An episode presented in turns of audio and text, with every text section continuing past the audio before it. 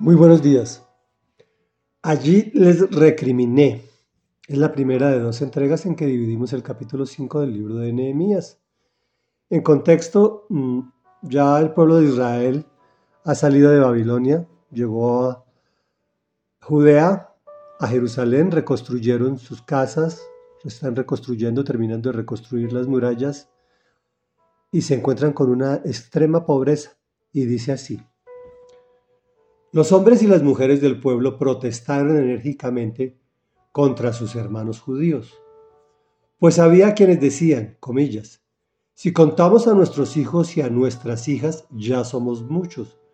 Necesitamos conseguir trigo para subsistir.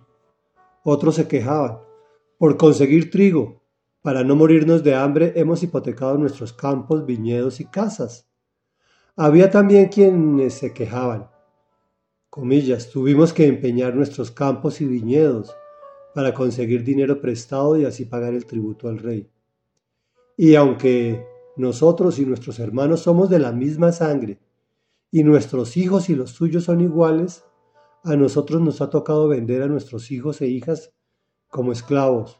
De hecho, hay hijas nuestras sirviendo como esclavas, y no podemos rescatarlas puesto que nuestros campos y viñedos están en poder de otros. Cuando oí sus palabras de protesta, me enojé muchísimo y después de reflexionar reprendí a los nobles y gobernantes. Es inconcebible que a sus propios hermanos les exijan el pago de intereses. Convoqué además una gran asamblea contra ellos y les recriminé hasta dónde nos ha sido posible, hemos rescatado a nuestros hermanos judíos, que fueron vendidos a los paganos. Y ahora son ustedes quienes venden a sus hermanos después de que nosotros los hemos rescatado. Todos se quedaron callados, pues no sabían qué responder. Yo añadí, lo que están haciendo ustedes es incorrecto.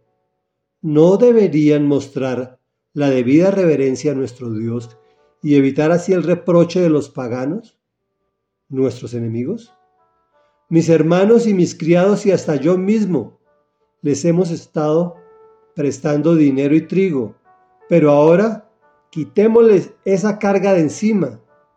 Yo les ruego que les devuelvan campos, viñedos, olivares y casas y también el 1% de la plata, del trigo, del vino y del aceite que ustedes les exigen. Comentario. Recordando la ley de Dios que había prohibido cobrar intereses a sus hermanos israelitas, podemos ver cómo en todas las épocas y culturas hay personajes que no se interesan por sus hermanos y lo único que los mueve es el dinero, el afán de enriquecerse.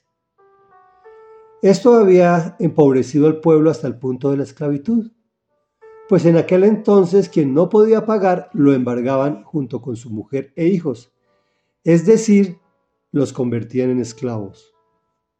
El Señor había prohibido la esclavitud para su pueblo, pero conociendo sus corazones, o mejor dicho, conociendo nuestros corazones, había previsto una salida para esta situación y era un evento llamado jubileo, que liberaba completamente a su pueblo, lo cual era obligatorio. Otra cosa que me agrada de Nehemías es que siempre ora y reflexiona antes de tomar decisiones que se convierten en acciones que terminan siendo testimonio que hace reflexionar a los poderosos. Les ruego que devuelvan campos, viñedos y casas, como yo mismo lo he hecho. Sabiendo que la tierra no se puede hacer producir sin capital de trabajo, añade, y también el 1% de la plata que ustedes les exigen. No solo está diciendo que no les cobren, sino que les entreguen esos recursos. Reflexión. El Señor nos invita a usar el cerebro además de la oración, pues su diseño es integral.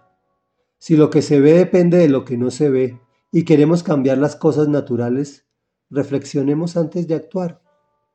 Utilicemos lo que Dios nos ha entregado, pues es para nuestro propio beneficio. Oremos. Padre nuestro que estás en el cielo, santificado sea tu nombre porque tú eres santo, santo, santo, poderoso y maravilloso. Señor, hoy venimos a encontrarnos en tu palabra cómo es fácil de empobrecer a un pueblo, exigiendo altos intereses y obligando a la gente a vender sus ilusiones, sus esperanzas e inclusive sus vidas. Hoy clamamos a ti porque actualmente nos ocurre lo mismo que le ocurría al pueblo de Israel. Hemos sido vendidos como esclavos. Tenemos la necesidad de que tú nos liberes. Danos sabiduría de lo alto para utilizar la reflexión al mismo tiempo que la oración y que podamos recibir, porque sabemos que hay oportunidades.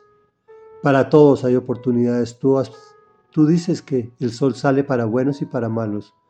Permite que esas oportunidades se vean reflejadas en una mejor calidad de vida y bienestar para los nuestros, para nuestro país, para nuestro planeta.